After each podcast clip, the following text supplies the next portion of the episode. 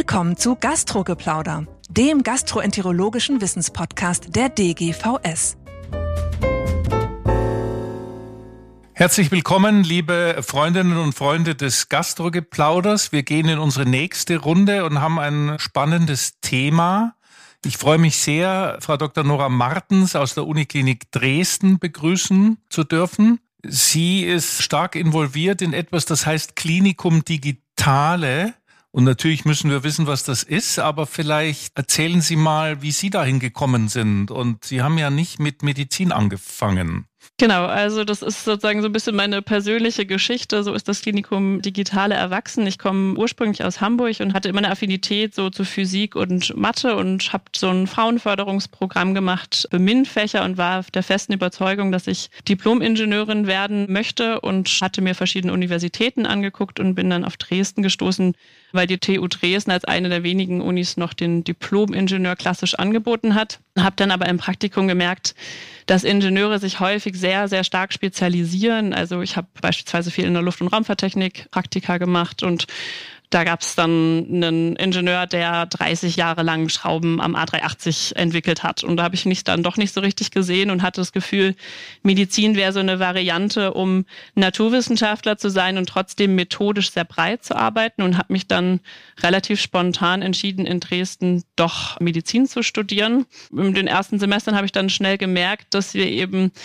methodisch gar nicht so nah an den Naturwissenschaften sind, sondern durch die vielen MC-Prüfungen, die sozusagen diese Essenz oder Methodik der Naturwissenschaft, die mich eigentlich immer gereizt hat, so ein bisschen verloren geht. Dazu kam, dass viele Freunde von mir oder mein Privatleben, das waren eben hauptsächlich Physiker und Ingenieure und diese Divergenz wird irgendwie immer größer. Ich habe so diese Anatomie, Gefäßbäume auswendig gelernt, während in der Bibliothek meine Freunde in ihren Arbeitsgruppen Logik und Mathe 1 zusammen bearbeitet haben. Ja, diese Divergenz wird eigentlich in den Praktikern in der Medizin nur noch größer, weil ich dann auch in der klinischen Realität gemerkt habe, wie groß der Innovationsstau in der Medizin ist und dass wir eben diese Lücke der fehlenden Technologie vor allem mit ja letztendlich Medizinstudenten oder Assistenten füllen, also klassisch so Formulant tippst du mal schon mal die Medikamentenliste ins Orbis ein und dann bitte nochmal curven und nochmal alle Medikamente eintippen. Und das hat mich so ein bisschen frustriert, weil ich ja wusste, was mit Technologie irgendwie möglich ist. Ich habe auch viel dann immer diskutiert mit meiner Medizinerwelt in Anführungszeichen und der Ingenieurswelt, aber das wurde irgendwie auch immer die sind auch immer weiter auseinandergewachsen in den Einführungswochen. Die Mediziner haben einen eigenen Campus, eine eigene Mensa, eine eigene Bibliothek. Die Sozialveranstaltungen finden separat voneinander statt. Und so haben sich diese Welten eigentlich immer weiter auseinanderentwickelt. Und für mich war irgendwie klar, wenn wir in der Medizin diesen Innovationsstau lösen wollen, dann müssen wir eigentlich wieder näher zusammenwachsen und dann müssen wir Mediziner verstehen, wie die Methoden in der Technologie sind, aber wir müssen auch anderen zeigen, wie es bei uns abläuft, weil bei Freunden aus der Informatik hat es zu Schockwellen geführt, wenn ich denen mal Orbis gezeigt habe und ich konnte das gar nicht äh, genau gar nicht glauben, wie das so bei uns abläuft. Dass es digital hinten und vorne fehlt, ist ja allgemein gut und glaubt auch jeder, erfährt auch jeder. Das ist auch das Beispiel, was Sie ja da gebracht haben.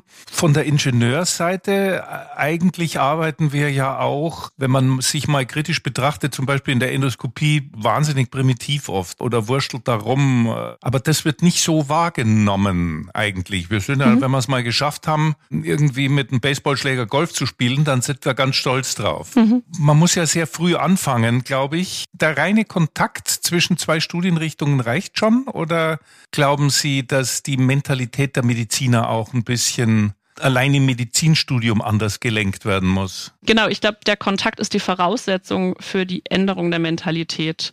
Also das heißt, unsere Überzeugung war es oder dieser Gründungsgedanke vom Klinikum Digitale war es, dass wir schon im Studium anfangen, auch die Mediziner ein bisschen aus ihrer Welt und ihrer Kultur so ein bisschen rauszureißen und zu sagen, guckt mal über den Horizont und schaut mal, wie andere Studiengänge da rangehen, weil man ja auch ehrlich sagen muss, wenn wir dann in dieser Assistenzarztzeit sind, sind wir so vielen Herausforderungen bombardiert, dass da auch gar kein Raum und gar keine Zeit ist, Prozesse zu hinterfragen, zu optimieren, was, was der Ingenieur total klassisch macht. Also kommen wir vielleicht später noch zu, aber wir haben hier am Zentrum ja immer interdisziplinäre Arbeitsgruppen. Und da gab es so eine witzige Anekdote von einem Mediziner und, und einem Ingenieur, die gemeinsam eine Forschungsgruppe haben. Und das ist ein Neurochirurg und der hat dann bei der Mensa frustriert erzählt, wie der Ingenieur nach dreimal Messen wieder den Versuchsstand optimieren will. So die Herangehensweise ist, glaube ich, eine ganz andere. Und wenn wir uns schon in einem jungen Stadium öffnen, dann können wir anfangen, unsere Mentalität weiterzuentwickeln. Das heißt, sind Mediziner selbstzufriedener? Oder Nö, das würde ich nicht sagen. Sagen wir mal, werden weniger zu Zweifeln geschult. Das vielleicht eher. Also ich glaube, wir werden von Anfang an optimiert auf Erfüllung eines vorgegebenen Systems. Also wie das Studium schon abläuft, welche Anforderungen dort abgefragt werden, vielleicht auch wer gut durchs Abitur kommt, ist stark darauf angelegt, ein System sehr, sehr gut zu erfüllen. Äh, nur dann kann man erfolgreich sein in der Medizin und ist auch nicht unbedingt immer mit wenig Gegenwehr ja konfrontiert, wenn man doch mal versucht, was zu verändern oder zu hinterfragen. Also auch wir haben nicht umsonst einen freiwilligen Kurs gemacht und uns völlig aus der Studie Studienordnung rausgenommen, weil die Probleme, Teil dieses Systems sein zu wollen, so groß waren, dass wir gesagt haben, das werden wir nicht schaffen. Wir müssen über Freiwilligkeit gehen und können nicht Teil der Approbationsordnung werden. Das ist ja ein hochinteressanter Punkt. Eigentlich ist das ja ein Riesenmanko und steht da eigentlich einer Wissenschaftlichkeit diametral gegenüber. Man würde ja von außen denken, Ingenieure sind erst recht auf die Erfüllung von Aufgaben programmiert. Aber das ist offenbar nicht so. Nee, ich würde sagen, dass Ingenieure sehr problemorientiert denken, aber eben Prozesse auch laufend hinterfragen. Die haben halt gelernt, bestimmte Methodiken in der Hand zu haben und zu überlegen, welche Methodik kann ich jetzt hier anwenden, um ein Problem zu lösen. Und wir Mediziner sind eher mit einem Tagesgeschäft konfrontiert und optimiert darauf, das möglichst schnell abzuarbeiten. Und das Tagesgeschäft, das ist ja auch allgemein gut, es ändert sich aber nichts, besteht aus weitgehend medizinfremden Tätigkeiten, mhm. die, und das ist ja, die Hoffnung haben Sie ja angedeutet, die durch IT optimiert werden könnte. Mhm. Aber wenn wir jetzt mal, also dazu kam es dann letztlich über diese ganzen Anregungen und die produktive Unzufriedenheit, das ist ja auch was, was uns leider viel zu häufig fehlt, äh, kam es zum Klinikum Digitale. Was ist das? Das ist ein freiwilliger Kurs in den Semesterferien über zwei Wochen. Den habe ich gegründet mit Freunden aus der Medizin und aus den Ingenieurswissenschaften. Damals waren wir noch Studenten und wir haben gesagt, wir schaffen einen Rahmen, in dem diese Disziplinen sich kennenlernen. Und es geht eben nicht so sehr darum, drei Fakten zu vermitteln und danach kann ich drei Zeilen Code programmieren, sondern es geht darum, ein kulturelles Verständnis für die technischen Fächer zu erlangen aus medizinischer Perspektive und aus Ingenieurs Ingenieurs- und Informatikperspektive die Welt der Medizin zu öffnen und zu zeigen, so arbeiten wir und wir brauchen hier Hilfe, weil es ja ehrlicherweise auch so ist, in Zeiten von Fachkräftemangel können sich nicht nur Informatiker, sondern auch mittlerweile Ingenieure die Jobs überall aussuchen. Und wir müssen schon vor Studienabschluss die Leute dafür begeistern. Und das kann man auch. Das ist die gute Nachricht. Also ganz viele sind auf der Suche nach Problemen, nach echten Problemen, die sie lösen können, aber Medizin ist eben auch ein verschlossener Bereich man kann nicht mal eben so ins Krankenhaus mitkommen und sich diese Prozesse angucken. Und wir haben eben die Überzeugung, das hat sich jetzt auch über die letzten Jahre tatsächlich bewahrheitet, dass wenn wir uns öffnen und schon auf Studentenebene diesen Track, geh doch in die Medizintechnik oder Medizininformatik eröffnen und konkrete Anknüpfungspunkte in Arbeitsgruppen oder Firmen bieten, dass die Leute dann einfach hängen bleiben. Das hat jetzt eigentlich ein Dreigestirn, wenn ich das recht verstehe. Medizin, IT, Schrägstrich Informatik und Ingenieure, Schrägstrich Medizin, Technik. Mhm. Oder überlappt sich inzwischen auch das Ingenieurswesen extrem mit IT? Das überlappt sich auch. Also ich habe beispielsweise in meiner Gruppe einen Mechatroniker, der sich mittlerweile auf KI spezialisiert hat. Also ich glaube, das ist so ein bisschen fließend und da sind wir auch offen. Also wir haben auch Wirtschaftsingenieure, die sich für diesen Bereich interessieren und arbeiten auch viel mit Startups zusammen. Also prinzipiell ist unsere Herangehensweise, wer grundlegend eine Eigenmotivation hat und Lust hat, das ist ja auch ein nicht ganz einfaches Feld und da ist viel zu tun.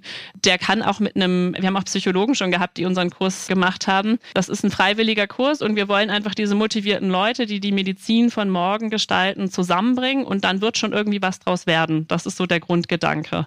Und das verselbstständigt sich halt, weil das ja so einen gegenseitigen Impuls auslöst. Vielleicht können Sie uns noch kurz erzählen, was da eigentlich passiert mhm. in diesen zwei Wochen. Wir starten immer damit, dass wir so ein bisschen die Grundlagen aus den verschiedenen Fachbereichen in den ersten drei Tagen versuchen aufzuholen. Also die Nichtmediziner kriegen so einen Rundumschlag einmal durch die Welt der medizinischen Begriffe, weil auch Sprache ein großes Problem ist. Oder beispielsweise machen wir immer ATLS mit denen, um zu zeigen, wir Mediziner haben eigentlich keine Eingebungen, sind nicht diese Götter in Weiß, sondern wir arbeiten eigentlich total algorithmisch. Auch das ist immer eine große Erkenntnis. ATLS ist? Advanced Life Support, also das ist sozusagen dieses ABCDE-Schema, mhm. dass wir eben sehr algorithmisch arbeiten und auch unsere Leitlinien ja immer mehr dahin gehen, dass es ganz klare Empfehlungen in Abhängigkeit von Grundvoraussetzungen gibt, was eigentlich sehr, sehr nah in der Informatik ist. Also wenn das, dann mache das. Und andersrum, die Mediziner, die bauen sich einen Feuchtigkeitssensor für Pflanzen, also die müssen selber den Mikrocontroller programmieren, das Wi-Fi selbst installieren, MAC-Adresse und auch die Hardware mit bearbeiten, um so ein bisschen aneinander abzuholen. Und dann werden die Studenten auch selber zu Dozenten. Das heißt, es gibt immer eine Phase, wo die Mediziner den Ingenieuren erklären, wie funktioniert unsere Abrechnung? Was ist denn ein Oberarzt? Was ist denn eine KV? Oder andersrum die Informatiker erzählen, was ist denn eine GPU, was ist denn eine CPU? Und dann merken die auch selber schon, wo sind vielleicht Unterschiede oder was habe ich eigentlich vielleicht schon gelernt? Wie weit weg bin ich eigentlich schon von dem Abiturstadium, wo wir eigentlich noch sehr gleich waren? Oh Gott, da hat man ja das Gefühl, dass die ersten zwei Wochen ja damit schon weg sind, oder? Bis man das ganze System kennenlernt. Ja, dann gibt's natürlich sehr viel begleitende Sozialveranstaltungen. Also das heißt, wir machen ein Tischkicker-Turnier, am Wochenende gehen die zusammen wandern. Und dann geht's in die Anwendungsbereiche und dort gibt's das große Thema künstliche Intelligenz. Da haben wir Professor Jakob Carter, der mit seinem Team dort einen Kompaktkurs anbietet für letztendlich Computer Vision in der Medizin. Und der andere Schwerpunkt ist eben Medizintechnik, wo wir uns beispielsweise das EKG gemeinsam angucken und verschiedene medizintechnische Geräte aus diesen beiden Perspektiven beleuchten. Dann gibt es natürlich immer Vorträge noch auch aus der Wirtschaft, weil es uns eben auch wichtig ist. Ne, Implementierung läuft am Ende dann doch über Unternehmen, die Verantwortung für neue Innovationen übernehmen. Und wir enden, das ist, denke ich, auch was Besonderes, in diesen zwei Wochen immer mit einem Projektcafé, wo letztendlich unser Netzwerk, was an dieser Schnittstelle arbeitet, aus Wirtschaft und Forschung, ihre Projekte vorstellt und die Studenten können eben sich so Probeforschungsprojekte raussuchen, wo sie sagen, hier habe ich Lust mal reinzuschnuppern, weil wir eben nicht einfach nach diesen zwei Wochen alle nach Hause gehen wollen und sagen, jetzt verändern wir die Medizin und dann ist jeder in seinem Alltag und dann ist es wieder vorbei, sondern wir wollen eine konkrete Anknüpfung binden in der Hoffnung, dass dann, und das klappt tatsächlich sehr gut. Daraus ergibt sich dann vielleicht eine Bachelorarbeit oder meine medizinische Doktorarbeit oder eine SHK. Und dann machen wir im Herbst immer einen gemeinsamen Kongress, wo die Studenten dann ihre Projekte vorstellen, die sie das letzte halbe Jahr in den Arbeitsgruppen oder den Unternehmen bearbeitet haben. Wenn Sie das so beschreiben, kann man sich ja vorstellen, die Industrie freut sich, den Nachwuchs kennenzulernen.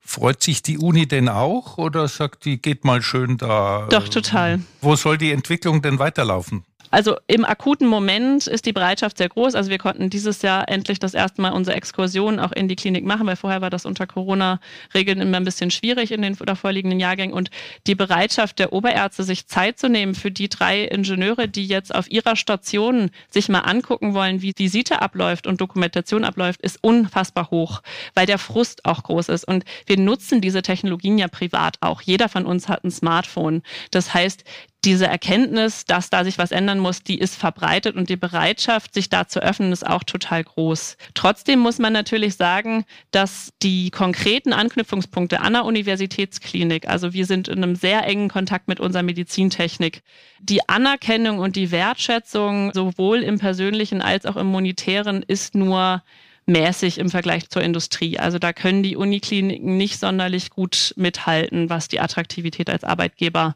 angeht. Und ich glaube, das muss sich fundamental ändern, weil ohne eine gute Medizintechnik in der Universitätsklinik und eine IT werden wir Prozesse nicht verändern können. Also da müssen wir unbedingt versuchen, unseren Podcast äh, möglichst weit jenseits der Gastroenterologie zu streuen, damit das auch Entscheidungsträger mithören, es geht ja letztlich um die Zukunft. Und Sie sagen es immer wieder, das freut mich sehr und das kann ich nur unterstützen.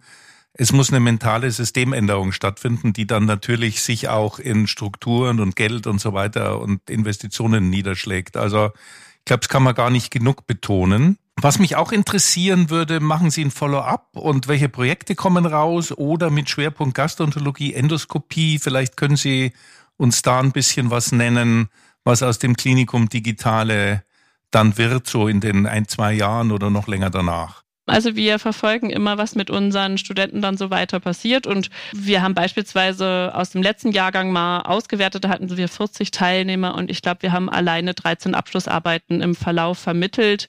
Und wir wissen auch mittlerweile schon von Arbeitsgruppen, wo jetzt PhD-Studenten beispielsweise nachgewachsen sind. Und im Bereich Gastroenterologie haben wir zum Beispiel eine Arbeitsgruppe hier bei uns in Dresden, die befasst sich mit innovativen endoskopischen Geräten die eben nicht mehr über Bautenzüge, auch das ist für Ingenieure eigentlich unfassbar, dass wir immer noch über Bautenzüge arbeiten, sondern elektrisch ansteuerbare Endoskope entwickeln.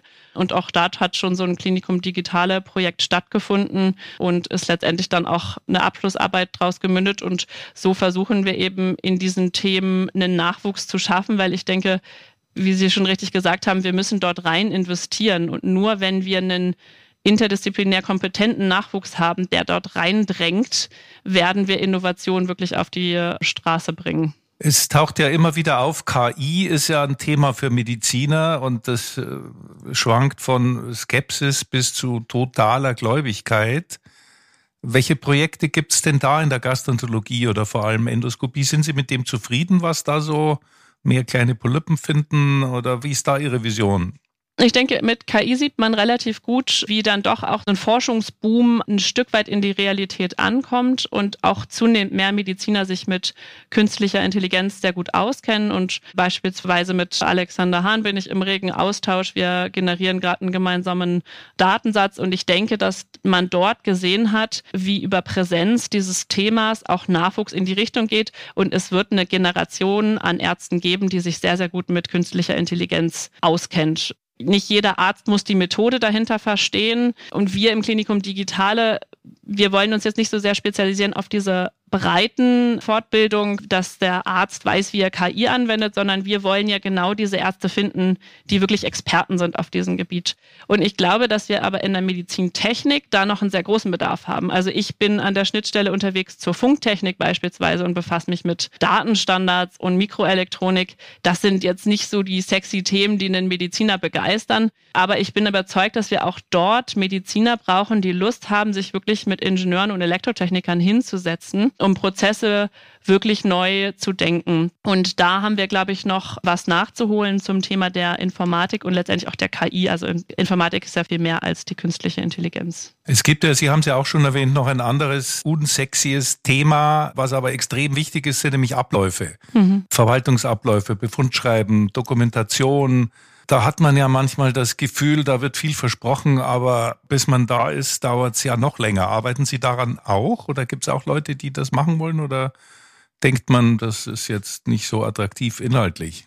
Doch, also ich muss auch wirklich ehrlich sagen, das ist etwas, was mich persönlich extrem antreibt, weil ich immer denke, wir haben eine künstliche Intelligenz, die die Diagnostik noch weiter verbessern, aber in unseren Arbeitsabläufen haben wir immer noch hochrepetitive Tätigkeiten, die frustrierend sind, personalabhängig, kostenaufwendig und fehleranfällig. Und da ist eben aber meine Überzeugung oder meine Herangehensweise, dass ich denke, dass wir dort eben diesen Nachwuchs brauchen, der das sieht und der in diese Richtung drängt. Und meine Traum Traumvorstellung war immer, dass wir eine Art Inhouse-Consulting in Universitätskliniken haben, mit einer Pflege, jemand aus der Medizintechnik, Medizininformatik, einen Arzt, einen Kaufmann und vielleicht sogar noch jemand von den Reinigungskräften, die in Prozesse reingehen, sich das angucken und wissen, was es auch auf dem Markt für Produkte gibt, weil teilweise gibt es auch schon Lösungen von Unternehmen, aber die schaffen auch nicht so richtig eine Durchschlagskraft, weil es eben nicht so richtig eine Einheit in Kliniken gibt,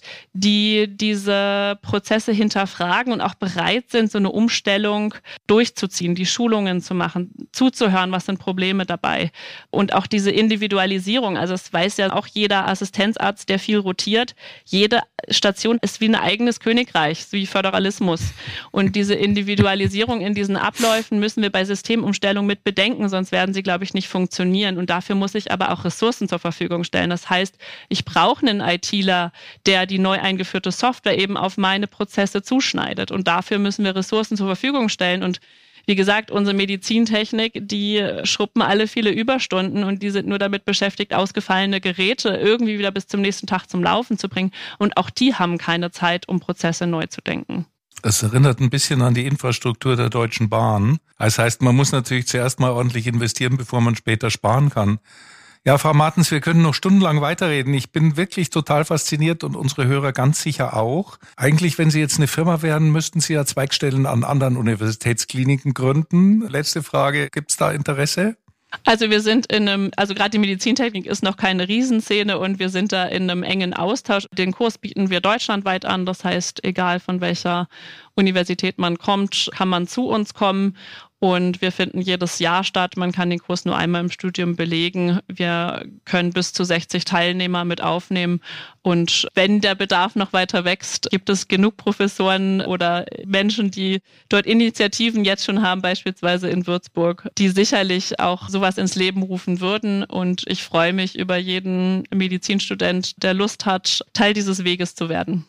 Wobei man ja die Systemänderung erst dann schafft, wenn es mehr als zwei gibt, wenn das sozusagen inkorporiert wird. Das ist ja eine Mentalität, die, äh, wie wir zugeben müssen, der Medizin ein bisschen entgegensteht und den Abläufen und der Ökonomisierung. Also ich bedanke mich ganz, ganz herzlich bei Ihnen. Das war wirklich ein faszinierender Podcast. Wir werden ja zusammen äh, noch entscheiden oder Sie werden mir Material geben, was wir ins Internet stellen können, wenn Sie jemand weiter informieren will. Natürlich über das Klinikum Digitale, aber vielleicht können Sie auch ein paar Projekte einstellen. Auf jeden Fall nochmals ganz herzlichen Dank, Frau Martens. Vielen Dank. Und auch den Zuhörern herzlichen Dank. Bitte schreiben Sie uns, wenn Sie Anregungen haben und wir freuen uns auf nächste Woche auf den nächsten Podcast.